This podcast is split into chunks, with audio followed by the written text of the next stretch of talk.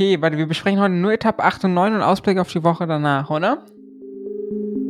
Ja, ist ein sehr krankenfreundliches Programm. Very good. Ich habe wirklich richtig krasse so Probleme, dass mir so, also ich meine, mir fallen ja sonst schon Dinge nicht ein, ne? Aber jetzt fallen mir noch viel weniger Dinge ein. Also gestern hat Bob Jungels die Etappe in einem beeindruckenden 60 mhm. Kilometer Solo gewonnen. Und als es am Ende aussah, als ob Thibaut Pinot ihn nochmal einholt auf 30 Sekunden, auf 25 Sekunden, auf 20 Sekunden, hat Bob einfach durchgezogen und den Sieg nach Hause geholt. Kannst du dich daran noch erinnern?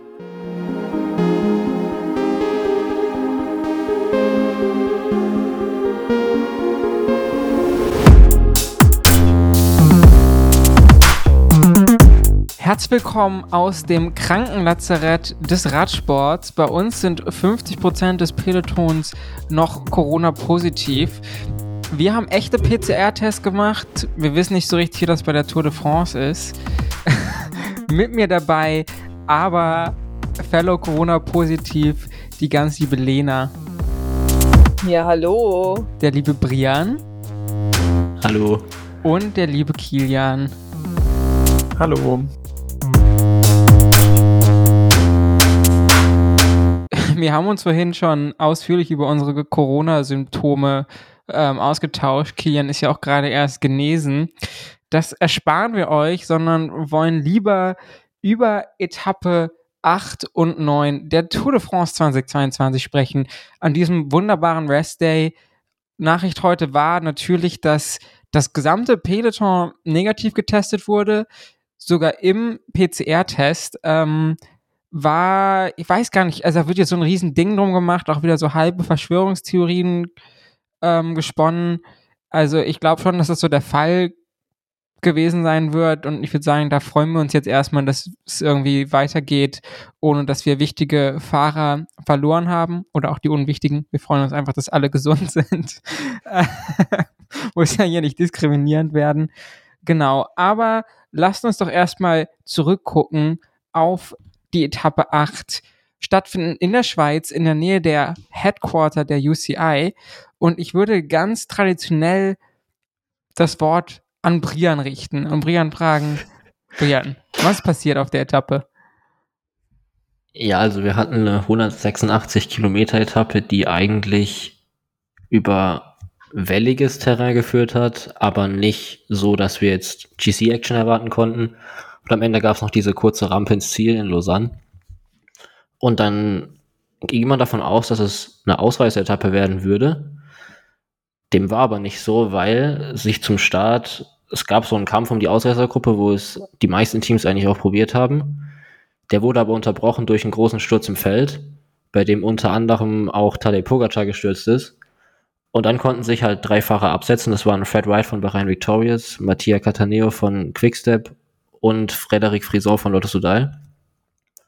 Und die drei sind weggefahren und keiner hat halt wirklich mehr aus dem Feld attackieren wollen, weil eben das gelbe Trikot nicht dabei war. Und als sie dann attackiert haben, äh, war es zu spät. Und äh, sobald Pogacar dann im Feld war, haben sie von der Straße blockiert und dementsprechend ist keiner mehr weggekommen. Und dann hatten wir diese drei Fahrer und im Feld sind Jumbo Fisma und Bike Exchange für Michael Matthews hinterhergefahren und Beide haben die Gruppe kontrolliert.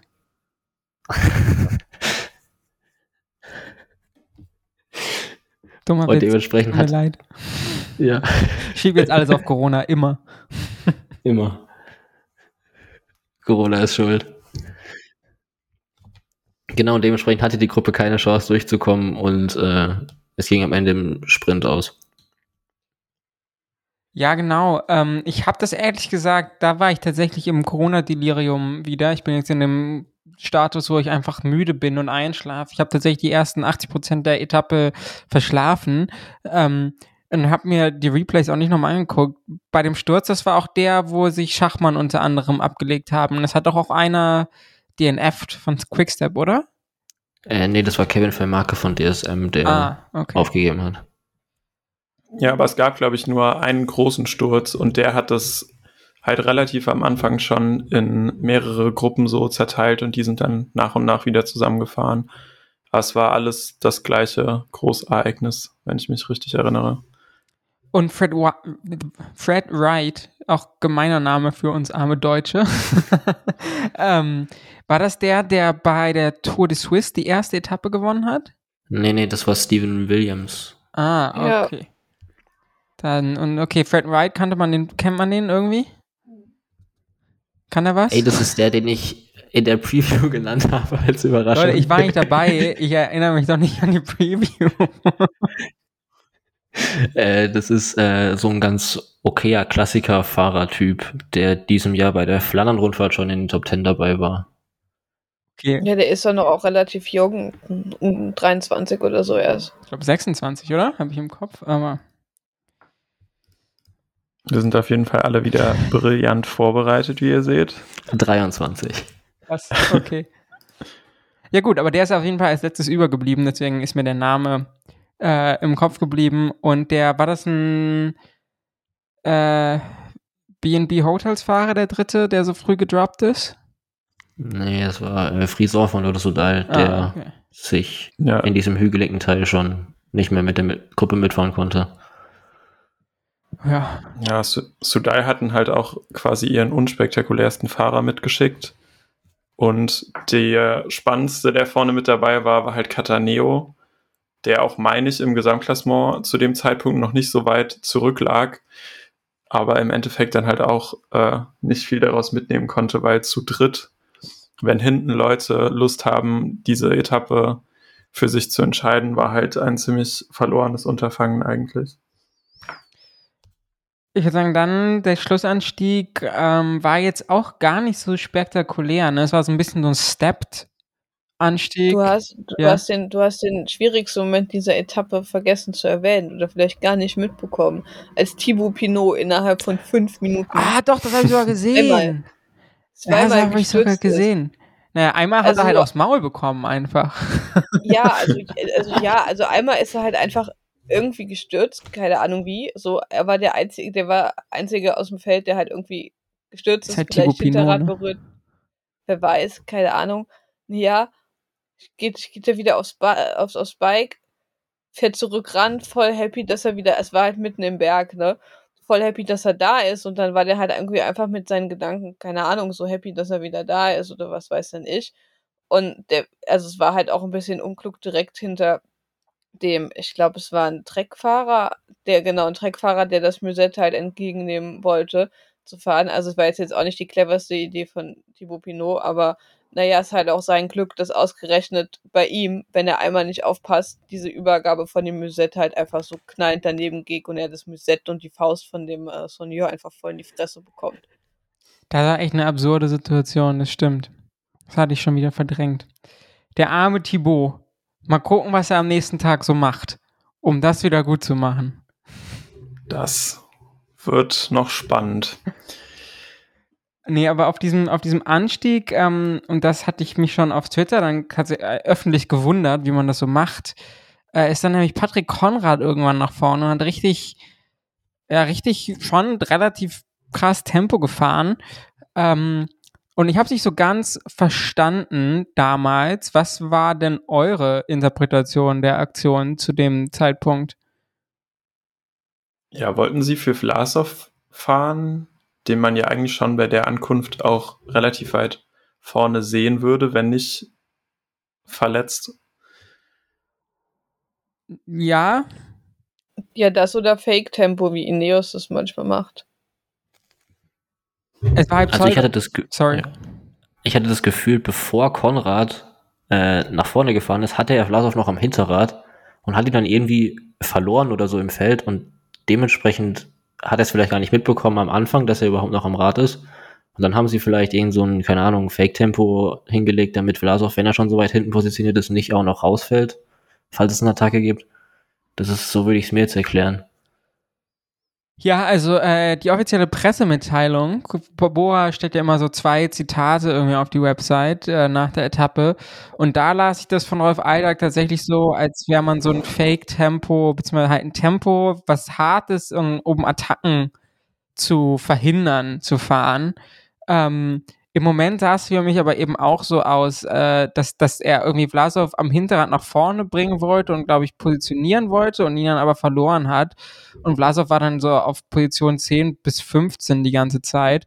Und ähm, als äh, Konrad dann rausgegangen ist, war ja auch erstmal niemand mehr da und UAE ist so ein bisschen Tempo gefahren. Oder habe ich das gerade falsch in Erinnerung? Ja, doch, ich meine. Und Pogacar war auch schon relativ weit vom Ziel weg, ziemlich weit vorne, wo ich mich zwischenzeitlich noch aufgeregt hatte, weil es sind dann immer auch mal wieder so kleine Lücken aufgegangen und unter anderem äh, Cherel hat es halt probiert, zwischendrin wegzufahren so und auch noch weit vom Ziel weg, wo man denken würde, okay, das ist ja jetzt erstmal gar keine Gefahr. Ähm, aber Pogacar hat dann einfach selber die Lücke zugefahren, wo ich auch schon dachte, komm. Pogacar fährt einfach alles das zu. Jetzt nicht. Er kann es auch nicht ab, wenn jemand Ja. vor ihm im Rennen ist. Das ist, glaube ich, einfach so ein zwanghaftes Ding. So, nee, ich will das jetzt, ich will da jetzt vorne sein. Ja, das ist, Immer die halbe Radlänge. ja. Aber halt auch, ähm, um das nochmal zu sagen, also er ist es halt auch selber zugefahren, weil ich glaube, zu dem Zeitpunkt war er dann auch wirklich schon der letzte UAE-Fahrer. Relativ weit raus und dann am Ende halt aber trotzdem wieder vorne mit dabei. Äh, Brian, dann, ich glaube, du hast es wahrscheinlich noch am besten in Erinnerung. Äh, sag doch mal, wie das ausging dann, der ganze Spaß zum Schluss. Ja, also nachdem äh, zum Beispiel Alpecin Phoenix noch sehr weit vorne in diesen Schlussrampe reingefahren ist, hätte man davon ausgehen können, dass Jasper Phillips noch eingreifen kann. Der wurde aber durch das Tempo von, es müssten Brandon McNulty und Rafael Maika gewesen sein, die auf den letzten zwei Kilometern für Pogacar noch gefahren sind, äh, gedroppt und ist halt 1,1 Kilometer so, oder sowas vor dem Ziel aus dem Feld rausgeflogen. Und dann sind halt die äh, Longwy-Verdächtigen im Feld übrig geblieben, die um den Etappensieg gefahren sind. Und am Ende hat Michael Matthews den Sprint eröffnet, äh, wurde dann von Wout van Aert noch überholt, der davor eingebaut war und ziemlich viel Glück hatte, dass ihm noch eine Lücke aufgegangen ist in der Mitte von der Straße. Ja, und Pogacar ist dann auf Platz 3 gesprintet.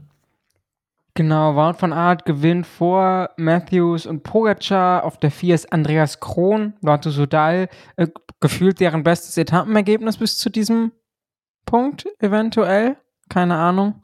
Aber Müsste hinkommen. lief ja noch nicht so dolle bisher.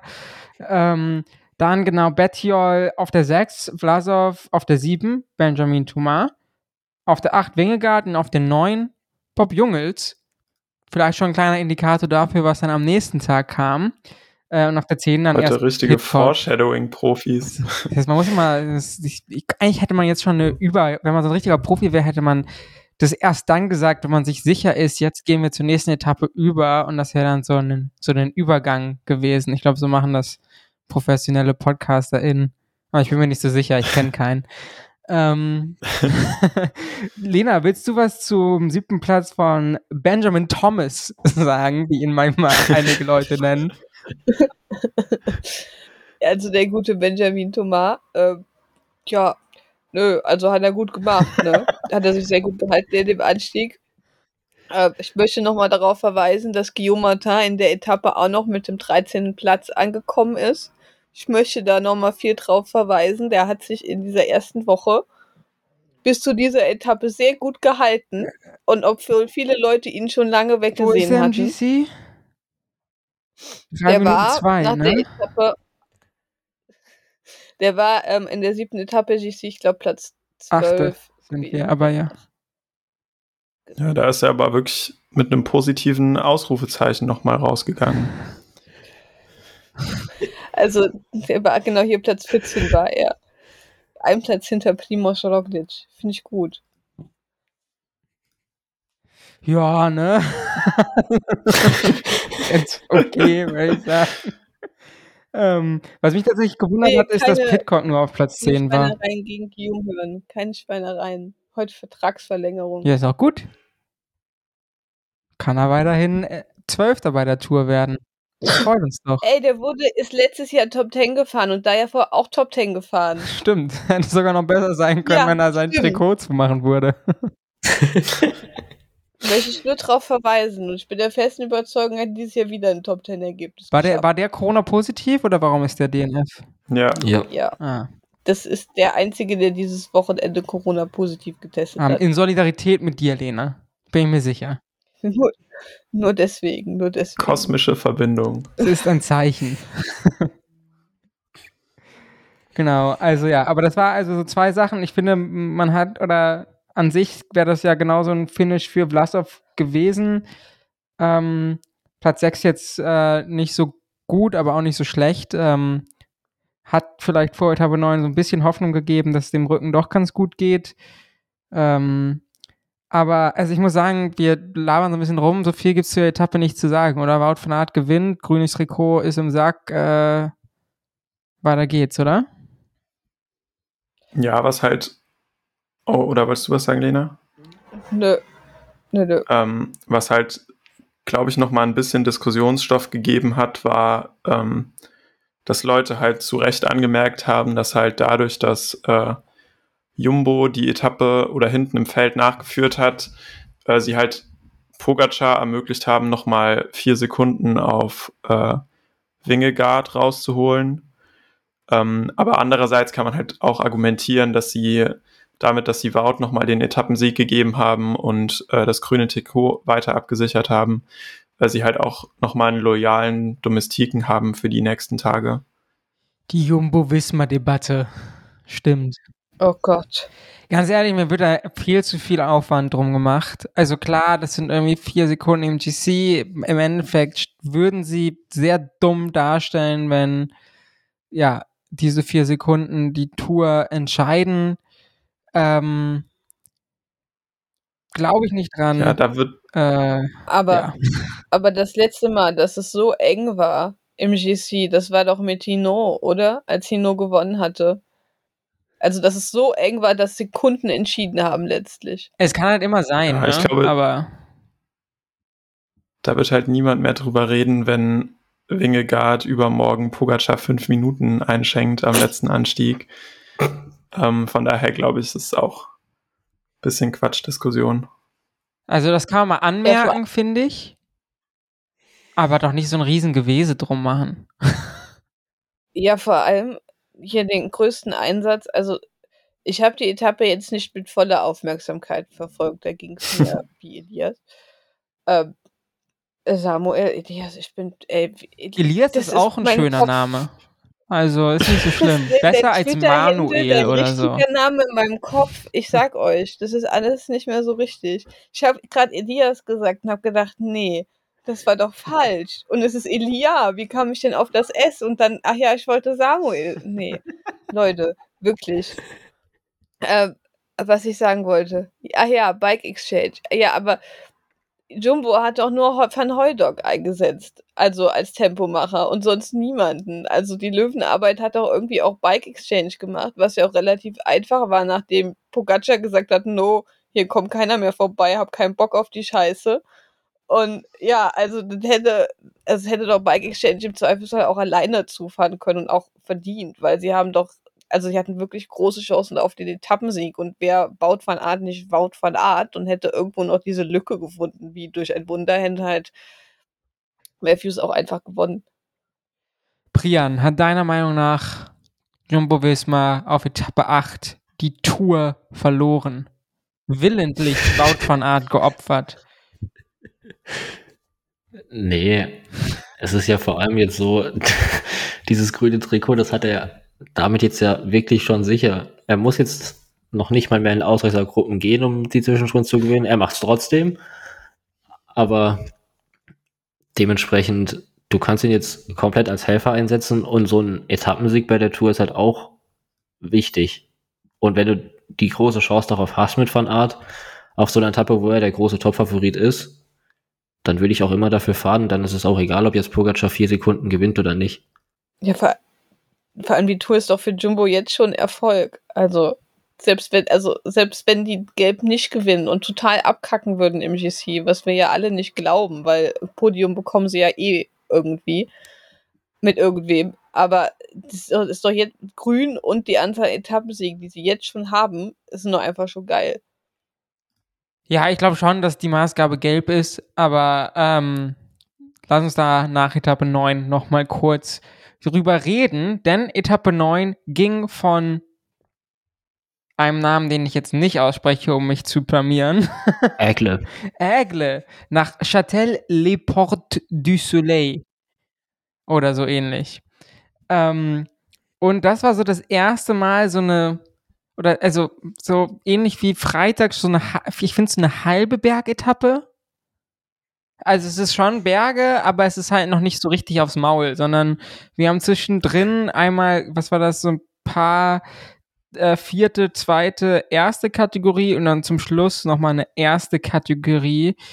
Ähm, eine kleine Abfahrt und dann nochmal so ein Kicker zum Ziel.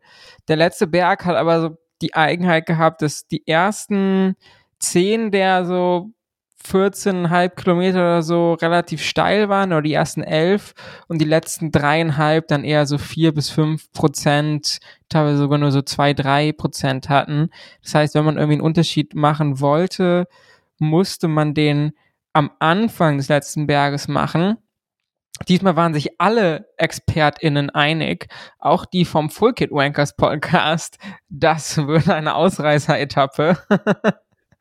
ähm, und das war schon wieder knapper als gedacht, dass es eine Ausreißer-Etappe wurde. Aber ähm, es ging auf jeden Fall nach einiger harter Arbeit mal wieder, wie das so, finde ich, das Theme der dieser ersten Woche dann auch in Frankreich war. dass also alle, die in eine Ausreißergruppe gekommen sind, haben davor auf jeden Fall schon mal für zwei Stunden 450 Watt getreten, so ungefähr. Das war schon wieder ein ganz schöner Krampf. Äh, diesmal ging aber eine ganz schön große Gruppe. Bora war mit zwei Leuten dabei, Bob Jungels war für Archie Dessert dabei. Ähm, Trek war mit zwei Leuten dabei, oder? Wieder? Ähm, das müsste, glaube ich, nur Jesper Stuyven gewesen sein. Oder vielleicht auch nur Stuyven. Kofidis war mit zwei Leuten dabei. Hm. Isagire war auch noch dabei. Simoni und Isagire. Ähm, Ineos hatte Castrovejo da, McNulty ist noch irgendwie mit reingerutscht zum Schluss ähm, und Movistar war mit Carlos Verona. Sehr gut, danke Brian. Der Name wäre mir bestimmt gleich eingefallen in der Gruppe. ähm, genau, also große Ausläufergruppe, möchte ich damit sagen. Ähm, und so ging es dann auf jeden Fall zu den ersten zwei Bergwertungen. Brian, oh, Gesundheit. Brian, ähm, erzähl doch mal kurz, ähm, wie ging es dann, dann weiter, als es ins bergige Terrain ging? Genau, die Gruppe hat sich ja erst im bergigen Terrain absetzen können, weil davor im Flachen haben so Kletterer, die jetzt in dieser Gruppe dann drin waren, meistens keine Chance, wirklich sich vom Feld abzusetzen. Und bei der ersten Bergwertung ist noch Pierre Latour mitgesprintet, glaube ich, der sich die gesichert hat, vor Geschke. Ähm, der ist ja kurz davor erst reingefahren mit Bosson Hagen, weil die davor nicht in der Gruppe waren und als im Feld schon Ruhe war, sind die beiden dann doch nochmal hinterhergefahren. Äh, Van hat sich noch den Zwischensprint gesichert. Und dann ging's in diesen Anstieg der ersten Kategorie rein. Und die Gruppe ist die komplette Zeit über nicht so richtig gelaufen. Also da hat, die haben jetzt kein wirklich konstant hohes Tempo gefahren. Das hat man vor allem daran gesehen, dass Mikkel Bjerg im Feld von UAE den Abstand wirklich konstant halten konnte. Und Mikkel Bjerg ist zwar ein guter Fahrer für so flaches Terrain, aber wenn er auf so Bergen den Abstand auf eine Ausreißergruppe mit Kletterern wie Uran, Pinot gleich halten kann, dann spricht es eher dafür, dass die vorne jetzt nicht Vollgas fahren. Und dann hat Bob Jungels 64 Kilometer vom Zievers, glaube ich, entschieden, er fährt jetzt einfach mal alleine los. Und es ist erstmal keiner hinterhergefahren. Und dann hatte er bis zur Bergspitze so 20 Sekunden ungefähr. Da ist Simon Geschke noch zu ihm aufgeschlossen, hat sich die 10 Punkte an der Bergwertung geholt und hat sich aber dann in den ersten zwei, drei Kurven von der Abfahrt schon wieder vom Hinterrad abfallen lassen und ist in die Gruppe zurückgefahren, äh, zurückgefallen.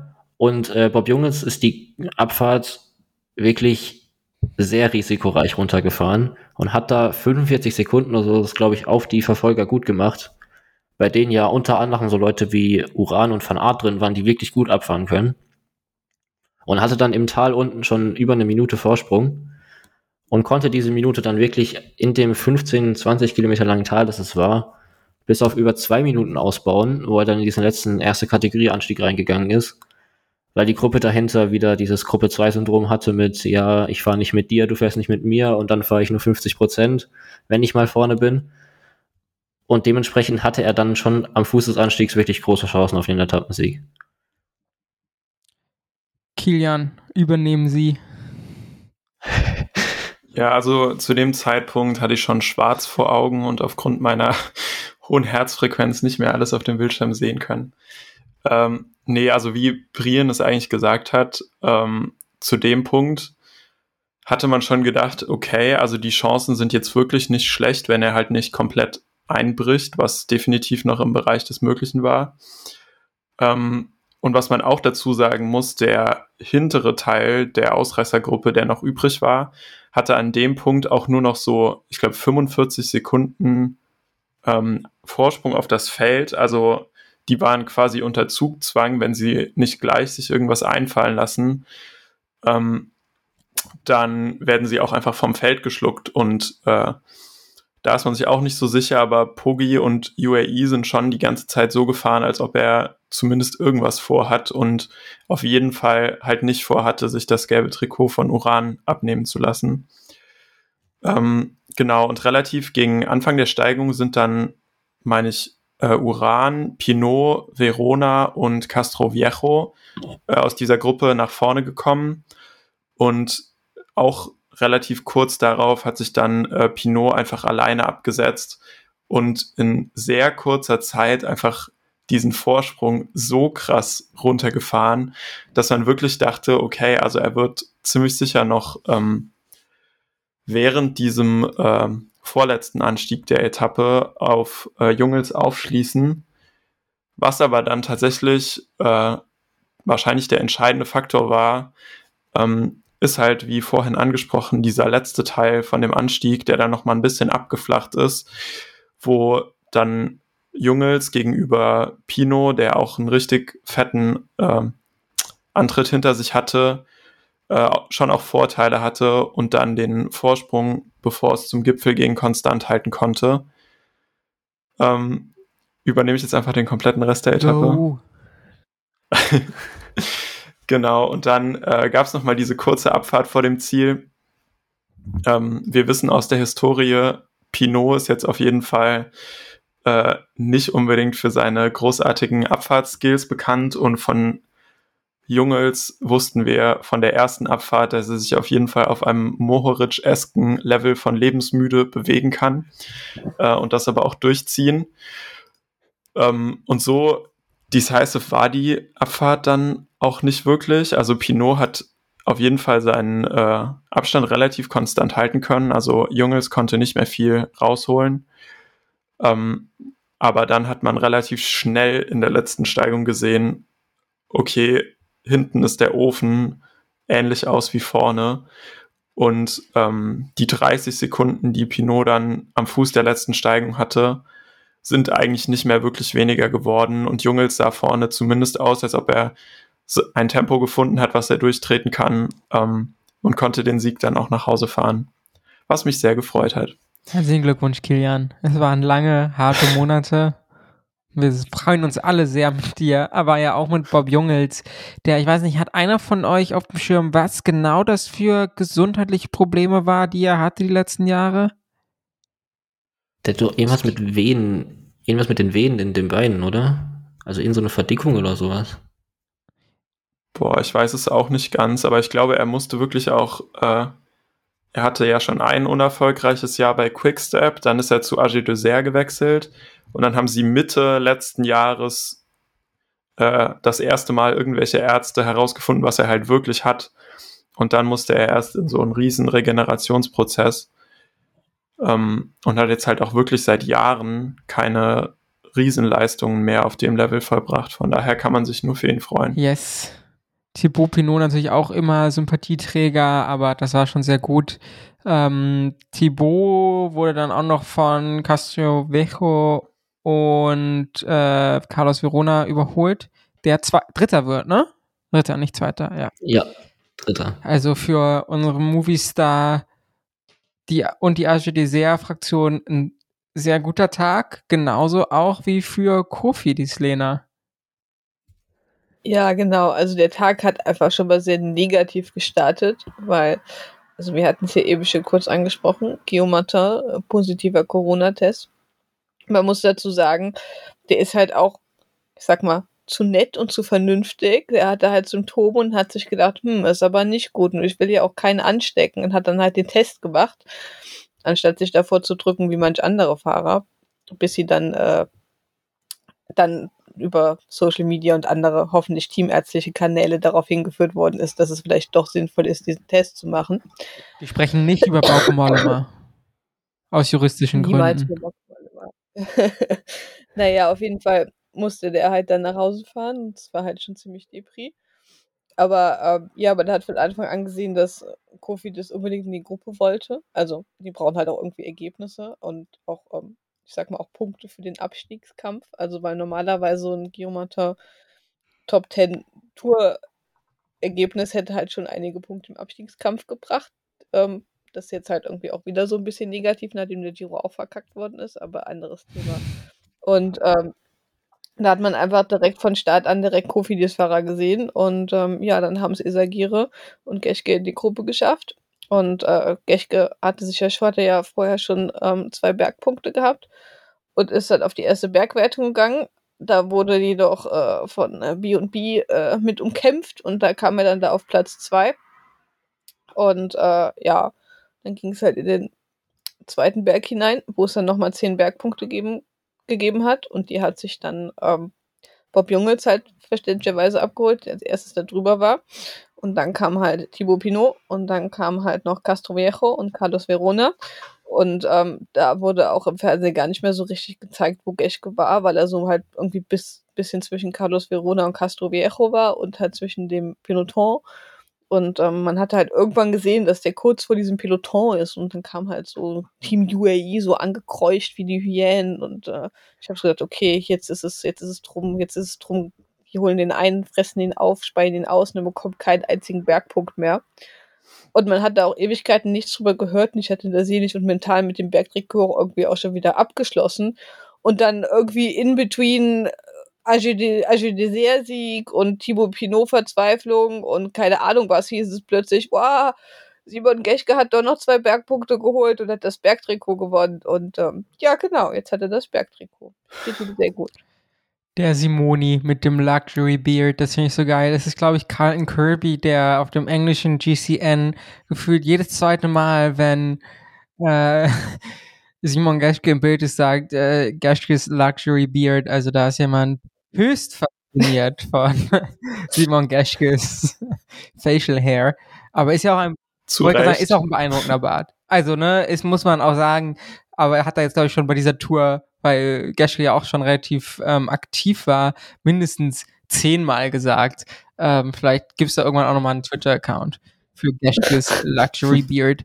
Ähm, Genau, nee, sehr schön, denke ich, freut alle sehr. Geschke ja auch ähm, seit, oder für mich seit diesem Tagesschau, wie heißt das, äh, Tour-Video-Series, wo es ja auch eine Folge mit Geschke und Warscheid gab, ist Geschke mir nochmal ein bisschen sympathischer geworden, wie sie da sitzen und Ukulele singen.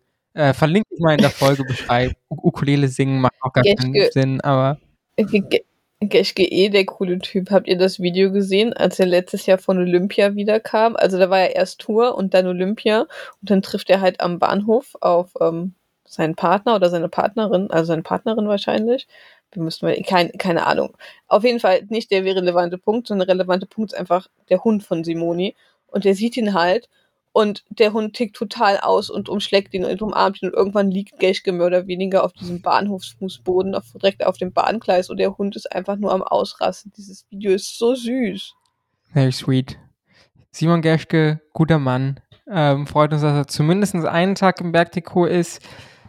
Äh, auf Etappe 10 muss er sich auf jeden Fall direkt anstrengen, weil da gibt es am letzten Berg alleine 20 Punkte. Das heißt, ein Punkt mehr, als er gerade auf dem Konto hat.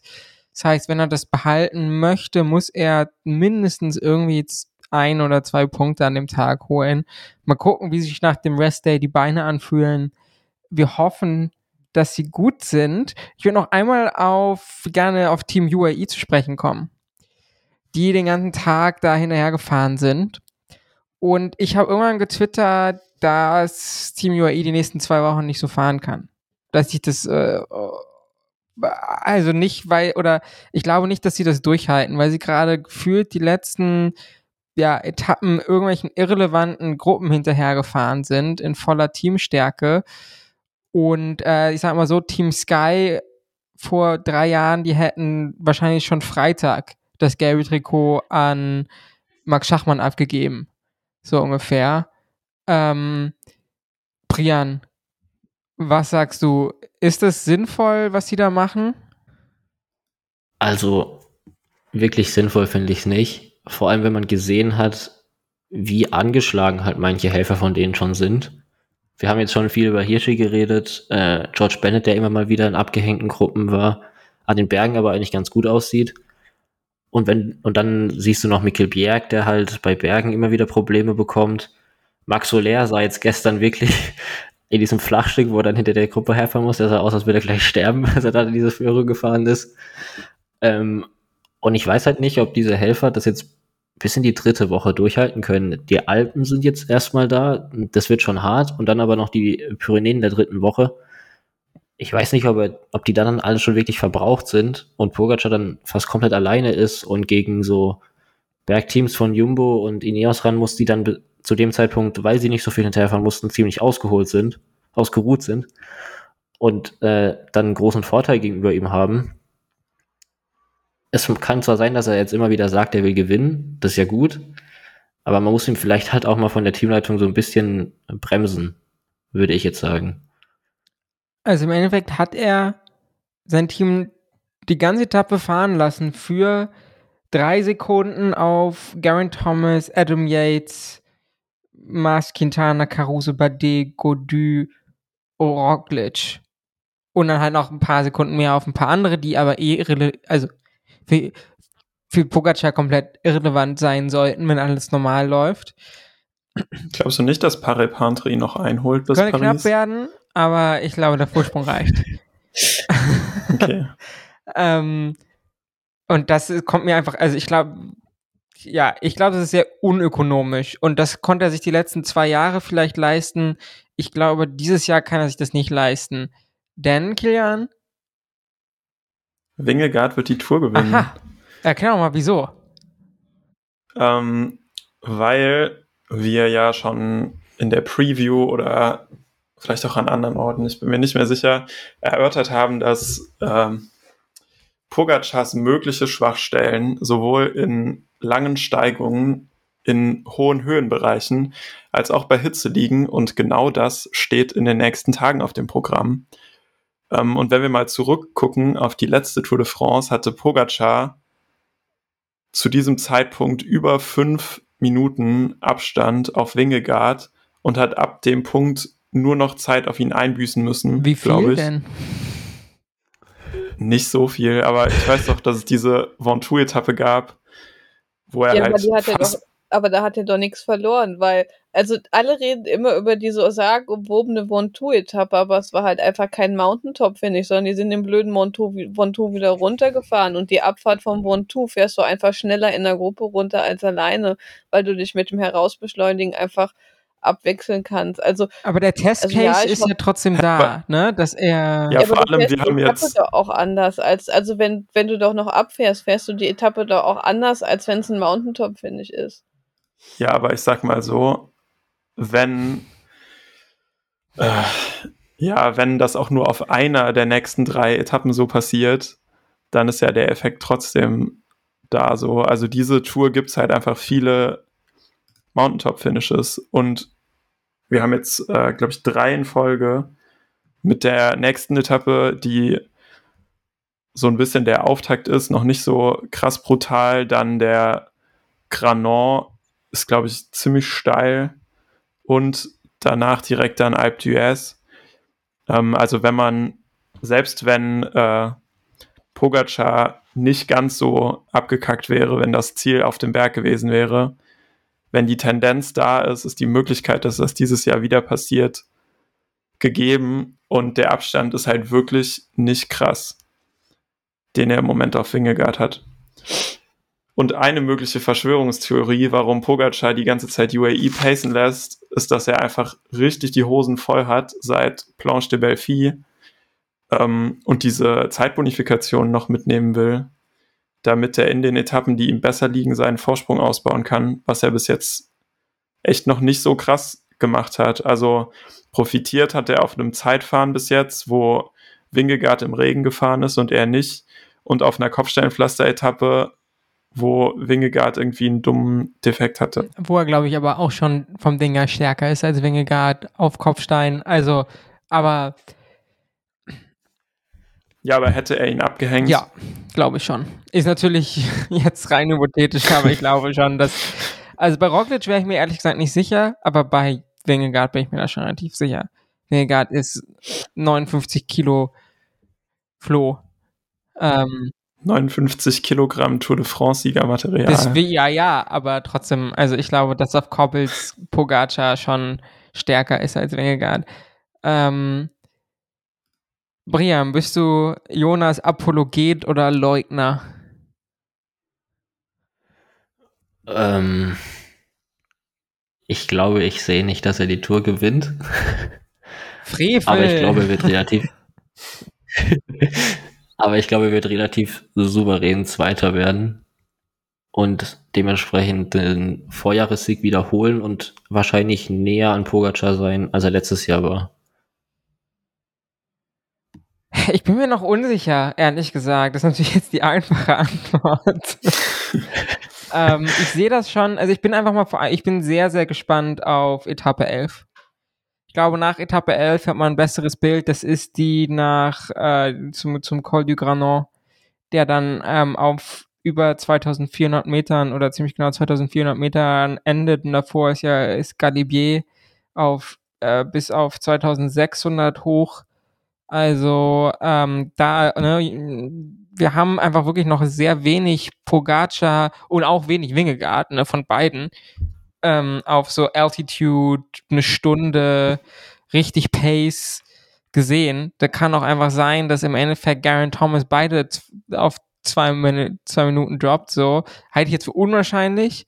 Ähm, aber bin ich mal gespannt, weil das einfach wirklich noch relativ ja, ich glaube, es ist noch relativ unbeschrittenes Terrain. Ähm, ich halte es für genauso realistisch, dass Jonas nach dem Tag zwei Minuten Vorsprung hat oder auch drei Minuten Rückstand. Das finde ich ganz schwierig zu sagen bei dem Zeitpunkt. Ähm, aber es ist auf jeden Fall schon mal spannender als letztes Jahr. Und das ist, finde ich, schon mal ein großer Pluspunkt für alle, die irgendwie dabei sind. Ähm, und vielleicht wird Pogacar dann hoffentlich wieder ein bisschen einfacher, ihn gern zu haben, weil ich fand es schon teilweise auch ein bisschen nervig, dass UAE da die ganze Zeit hin, hinterherfährt. Man hat das Gefühl, er kann nicht genug bekommen, was im sportlichen Sinne ihm natürlich überhaupt nicht vorzuwerfen ist. Aber so ein bisschen anstrengend als Zuschauer fand ich es dann schon. Ähm, Im Endeffekt denke ich, wird es jetzt eine gute Challenge und es kann auch sein, also wenn Roglic sich jetzt gut erholen konnte und Roglic wegfährt, ich halte Roglic noch nicht für außen vor, zumindest für ein Podium-Challenge. Also ähm, mal gucken. Lena, hast du noch was zu der Debatte hinzuzufügen? Also, ich würde mich dir anschließen, dass ich das äh, unentschieden finde. Ich finde nur diese ganze Wingegaard-Pogacar-Debatte fußt irgendwie auf statistisch schlechten Annahmen. Also es gibt einfach so wenige Werte, also bei beiden, bei Pogacar gibt es auch nicht so viele Werte, wo man daraus, also das, ja, dass man vielleicht eine Tendenz sieht, aber so viele Berge der Art ist er einfach noch nicht im Wettkampf halt so krass gefahren. So. Und dann direkt so zu schließen, zu sagen, oh, der ist so viel schlechter als Wingegor an dem Berg. Und genau dasselbe halt auch bei Wingegor. Also ich, also ich finde es halt, ich finde das also ich verstehe, dass man das als Talking Point oder als narrativen Punkt in die Medien bringt und dass man dadurch die Tour spannend macht, was hier auch eh schon ist.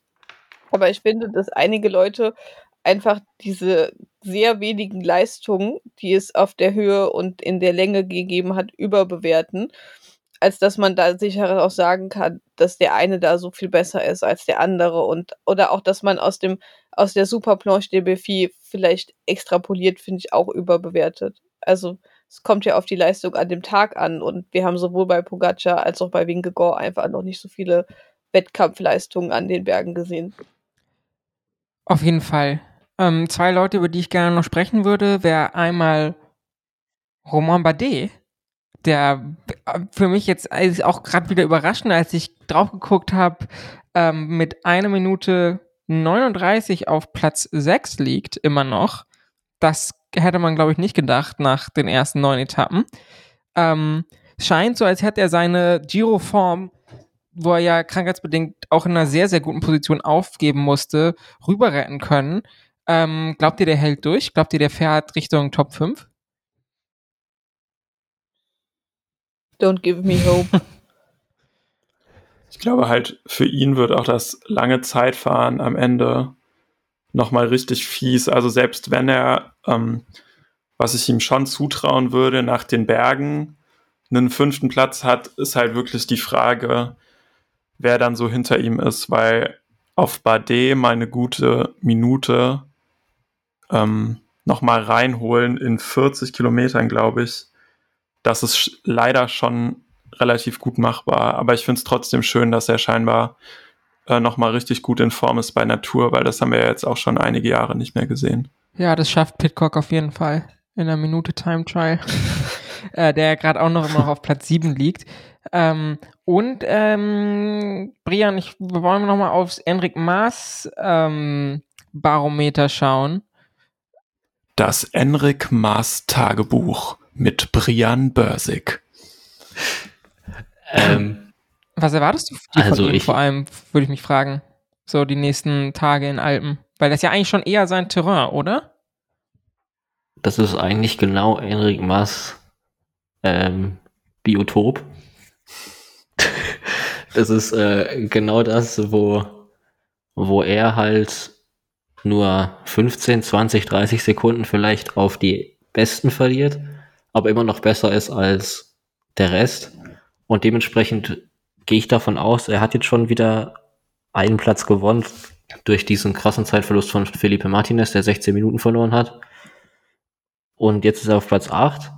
Ich kann mir vorstellen, dass er jetzt in den nächsten paar Etappen auf jeden Fall mal Pitcock überholt und dann mal schauen, ob Godu wieder so einen schlechteren Tag hat oder auch Yates und dass er dementsprechend vielleicht schon nach den Alpen jetzt irgendwie auf Platz 6, 7 ist, weil er eben diese Konstanz hat, aber attackieren wird er jetzt, denke ich mal, nicht. Und dementsprechend ist er noch auf Top 5 Kurs, aber bei ihm gilt auch dieses äh, Zeitfahren am Ende ist ziemlich problematisch. Und auch die Abfahrten kommen ja noch, von daher, ich würde mich jetzt noch nicht festlegen, dass er ähm, wirklich noch auf Platz 5 kommt. Roman Bardet gegen Enric Maas Zeitfahren um Platz 5. 40 Kilometer leiden. Not gegen Elend, das fände ich sehr, sehr lustig. Nairo Quintana ist bis dahin schon Erster. Das ist, das freut mich sehr. Nairo Quintana auf laue Position auf der 10. Mit 2 Minuten 13. Wo hat er eigentlich die Zeit verloren? Im Zeitfahren nur, oder? Nee, bei der Planche de Belfi hat er ein bisschen was verloren. Ja, ich finde auch ein bisschen fies, dass man die Tour de France jedes Jahr versucht, ein bisschen abwechslungsreicher zu gestalten, damit mehrere Fahrertypen eine Chance haben. Da kommt mal eine Kopfsteinpflaster-Etappe, dann wird das Zeitfahren wieder länger, aber es gibt nie eine Etappe im Februar. So gemein. Ich fände eine Tour de France ohne Zeitfahren wäre auch sehr gut. Wisst ihr, wer bei der de Belfis vor, vor Quintana war, vor Nairoman? Jomata. Ja, ja. Das ist ein trauriger Verlust. Wisst ihr übrigens, was mir gerade ja. aufgefallen ist? Ich glaube, was? Enric Maas und Emanuel Buchmann sind Brüder, die bei der Geburt getrennt wurden. Der eine ist in Spanien aufgewachsen, der andere in Deutschland. Ich finde, das fällt mir gerade das erste Mal in meinem Leben auf. Mir ging, oh Gott, nein, Lena, würde nicht sterben. Ähm, die sind doch, also an sich, Enric Maas hat so in den letzten Jahren ein bisschen bessere Ergebnisse gefahren, aber die fahren noch genau das gleiche scheiß Rennen immer. So wie Brian das gerade auch erzählt hat. Ja, die verlieren ein bisschen was, aber wenn es halt gut läuft, nicht ganz so viel wie der Rest. So ist Emo Buchmann 2019 auf Platz 4 gefahren. So, und attackiert wird halt nicht, weil geht halt nicht. ich finde es bewiesen. Es bedarf keiner weiteren Beweisführung. Ähm. Henrik Mass hat auch noch einen dritten Nachnamen, der auf U endet. Also wenn man das ein bisschen unhandlich abkürzt, ist auch, ja, ist die Abkürzung auch Emu. Ja. Oh. um, ist ja. You can't change aber, my mind. aber anderes Thema für die Alpenetappen. Ich habe gesehen, in Frankreich soll die Temperaturen über 40 Grad steigen, besonders am Nachmittag. Ähm, ist ja irgendwie surreal heiß. Also ich würde fast behaupten, gefährlich heiß. Ja, auf jeden Fall. Ähm, Lieblingsthema von unseren Freunden vom Lantern Rouge Cycling Podcast, Extreme Weather Protocol, wurde bis jetzt noch nie für zu heißes Wetter angewandt. Ich weiß nicht, ob da ein Easy Fix ist, dass man einfach früher startet, aber keine Ahnung. Also wenn es tatsächlich über, wenn es tatsächlich irgendwie 45 Grad wird, kannst du ja keine Tour de France Etappe fahren. Geht, also kannst du noch nicht machen, oder? Meiner Meinung nach. Dann droht vielleicht ja. auch wieder dieses Occitanie-Szenario, wo die Etappe dann ja auch wegen den lokalen Bestimmungen äh, verkürzt wurde auf 36 Kilometer. Ja, aber das ist doch dann auch einfach schon fast nicht mehr äh, ja, da passiert doch, dann kann doch gar nicht so viel passieren, dass sich noch irgendwie krasse Zeitabstände oder so auftun können, wenn die Etappen halt so ein Fünftel so lang sind. Ja, das ist ja auf jeden Fall Anti-Climax. Könnten die denn einfach früher starten? Also wäre das denn überhaupt eine Option, auch medienmäßig? Weil, also du verkaufst ja auch Medienrechte und Übertragungsrechte und den ganzen Bums. Was will sie machen? Wäre auf jeden Fall gut für Zuschauer in Australien und Amerika. Nee, in Amerika, für Amerika ist früher nicht gut. Ach, stimmt, nee. Für Amerika ist wenn dann später gut. Früher ist ja da in die Nacht rein. Aber. Ach so, ja, ja, ich habe hab gerade versucht, weil ich habe auch eine Tour-Etappe in Amerika geguckt.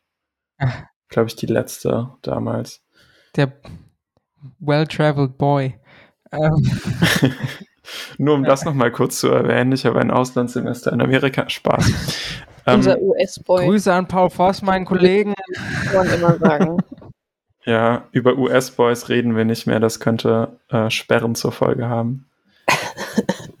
Dumbo hat nichts Wronges gemacht. Okay, wir schweifen ab.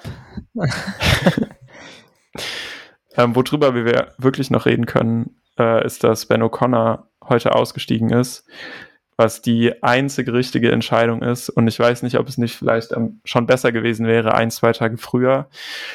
Ähm, aber ich gehe davon aus, das Team und er haben sich das wahrscheinlich beide nicht einfach gemacht. Er sah auch immer wieder leidend und frustriert aus, als man ihn dann gesehen hat, wie er hinten irgendwie am äh, Assistance Car ist oder wie er aus dem Feld zurückfällt oder so. Also es war nicht schön mit anzusehen.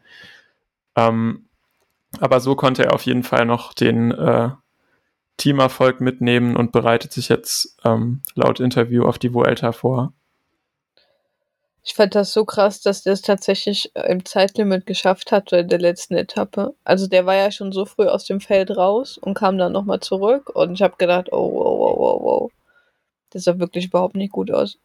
Stellt ja. euch mal vor, also jetzt gewinnt tatsächlich Jonas Wingegaard die Tour de France und dann kommen beide Primoz Roglic und Tadej Pogacar ohne Grand Tour Sieg zur Vuelta. Und werden von Ben O'Connor sowas von vernichtet. Du meinst von Jay Hindley und Sergio Hegita? Nee. Nee, von Nairo aber, aber, aber, aber Primoz Roglic ist in Spanien eine andere Person. Also ich habe dazu mal ein Meme gemacht. Der in Frankreich und der in Spanien, das ist so, auch wie der sich dann plötzlich gibt. Der macht dann irgendwelche lustigen Scherze und balanciert auf irgendwelchen Rehlingen und Balustraden rum, einfach mal so, weil er Bock drauf hat. Und ich weiß nicht, ich glaube, dieser Grenzübergang, vielleicht nächstes Jahr, wenn die Tour im Baskenland startet, das wird vielleicht für ihn voll das Upgrade sein, so Mental Upgrade Spanien. Da weiß er einfach, er hat die Tour schon im Bag, er muss sich gar nicht mehr anstrengen. Vuelta, easy win. Ähm, vielleicht nochmal ganz kurz durchsprechen. Also, wie gesagt, ich glaube, Etappe 10 morgen aus meiner Sicht jetzt nicht so spannend. Ist eher wieder Breakaway Stage, oder? Das haben wir so einen komischen Kategorie 2 Fake-Berg, der im Profil mit 19,3 Kilometern und 4 Prozent angegeben ist. Also wo man zwar ewig berghoch fährt, aber natürlich, wie wir alle auch es tun würden, auf dem großen Kettenblatt die ganze Zeit. Ähm, also, oder? Also Break, oder? Oder Pace Ja. Pogacar Ja. für einen Sprintsieg. Nee, also meine ich ernst. diese- ich meine ernst. Ich, ich meine Frage ernst. Also ich bin ja in diesem dummen Prediction Game auf Twitter und ich glaube, ich habe einfach so gut, ich glaube, ich habe nur einmal mit Wout van Aert in einem Sprint Punkte gemacht, weil ich habe schon so oft gesagt, ja, das ist eine Breakaway Stage, warum sollen die sich da anstrengen und Energie verschwenden? Ist doch voll unlogisch und dann, ja, ne. Mal gucken. Ansonsten wird es vielleicht leider Kemmler Dienstag. Würde auf jeden Fall passen. Man wird es sehen. Ähm, und wie gesagt, dann Etappe 11 und 12. Einmal die zum Col du Granon und einmal L'Alpe d'Huez.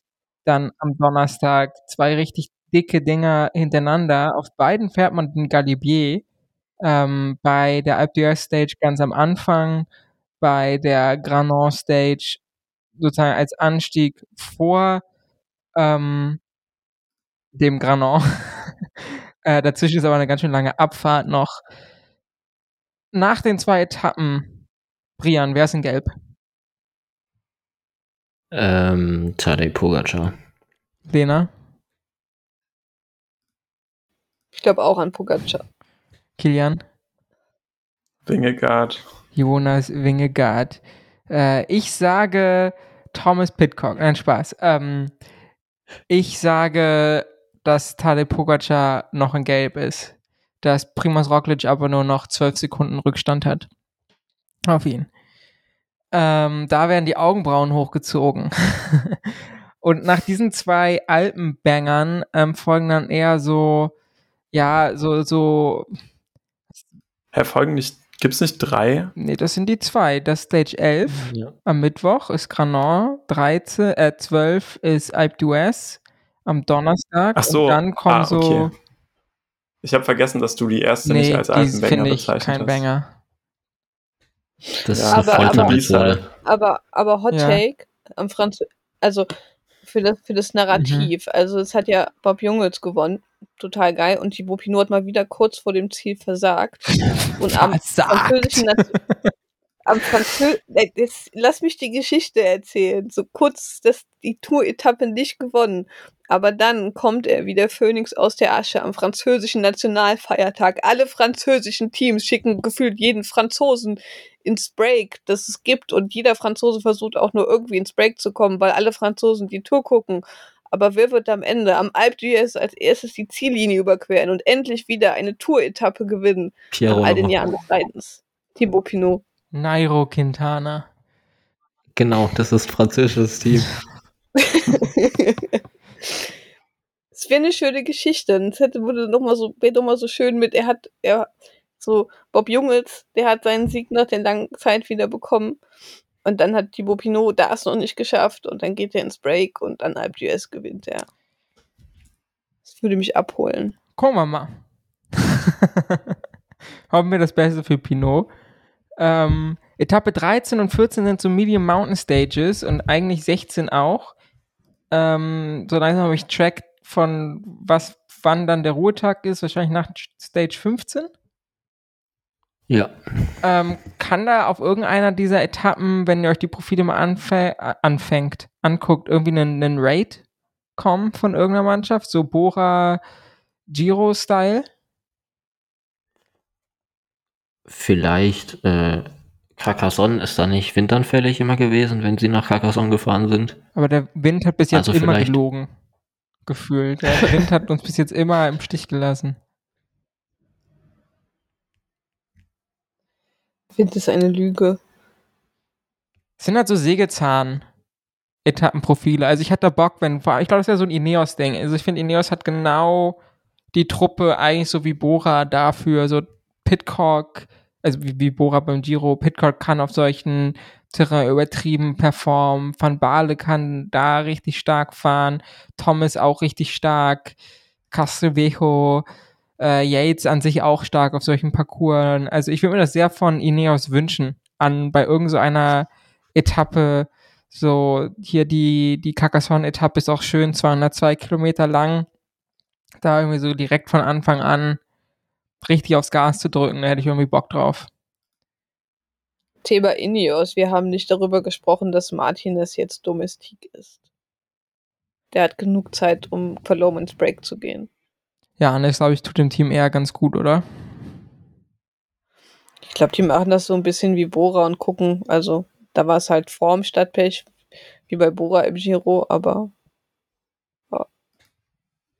Ich bin auf jeden Fall gespannt. Ich hätte richtig Bock.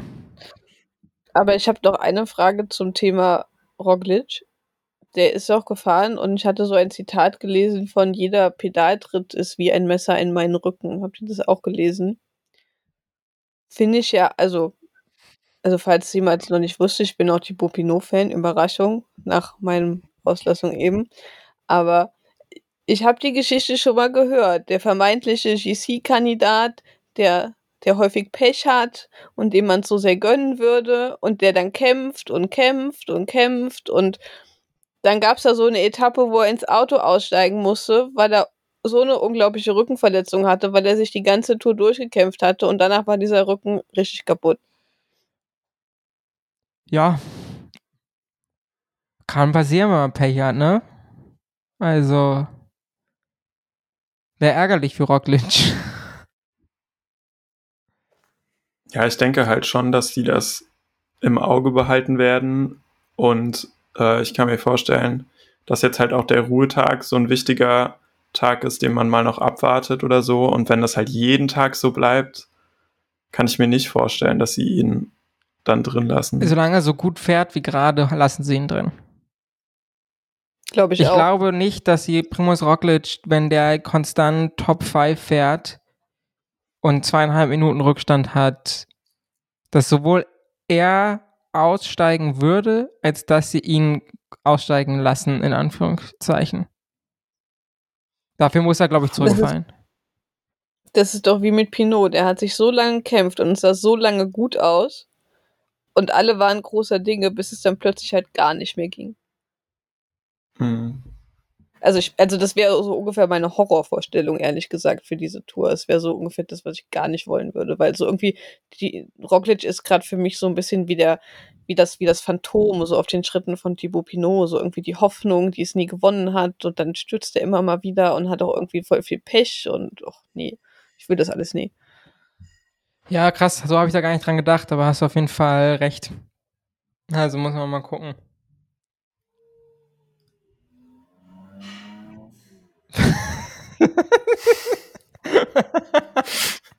ich hoffe so sehr, dass man das auf der Aufnahme hört. Was ist denn da los? Ist das bei dir, Brian? Hm, ich glaube nicht. Also bei mir sind Ausschläge auf der Spur, aber ich habe keine Ahnung, was das sein soll. Das war ja geil. Okay.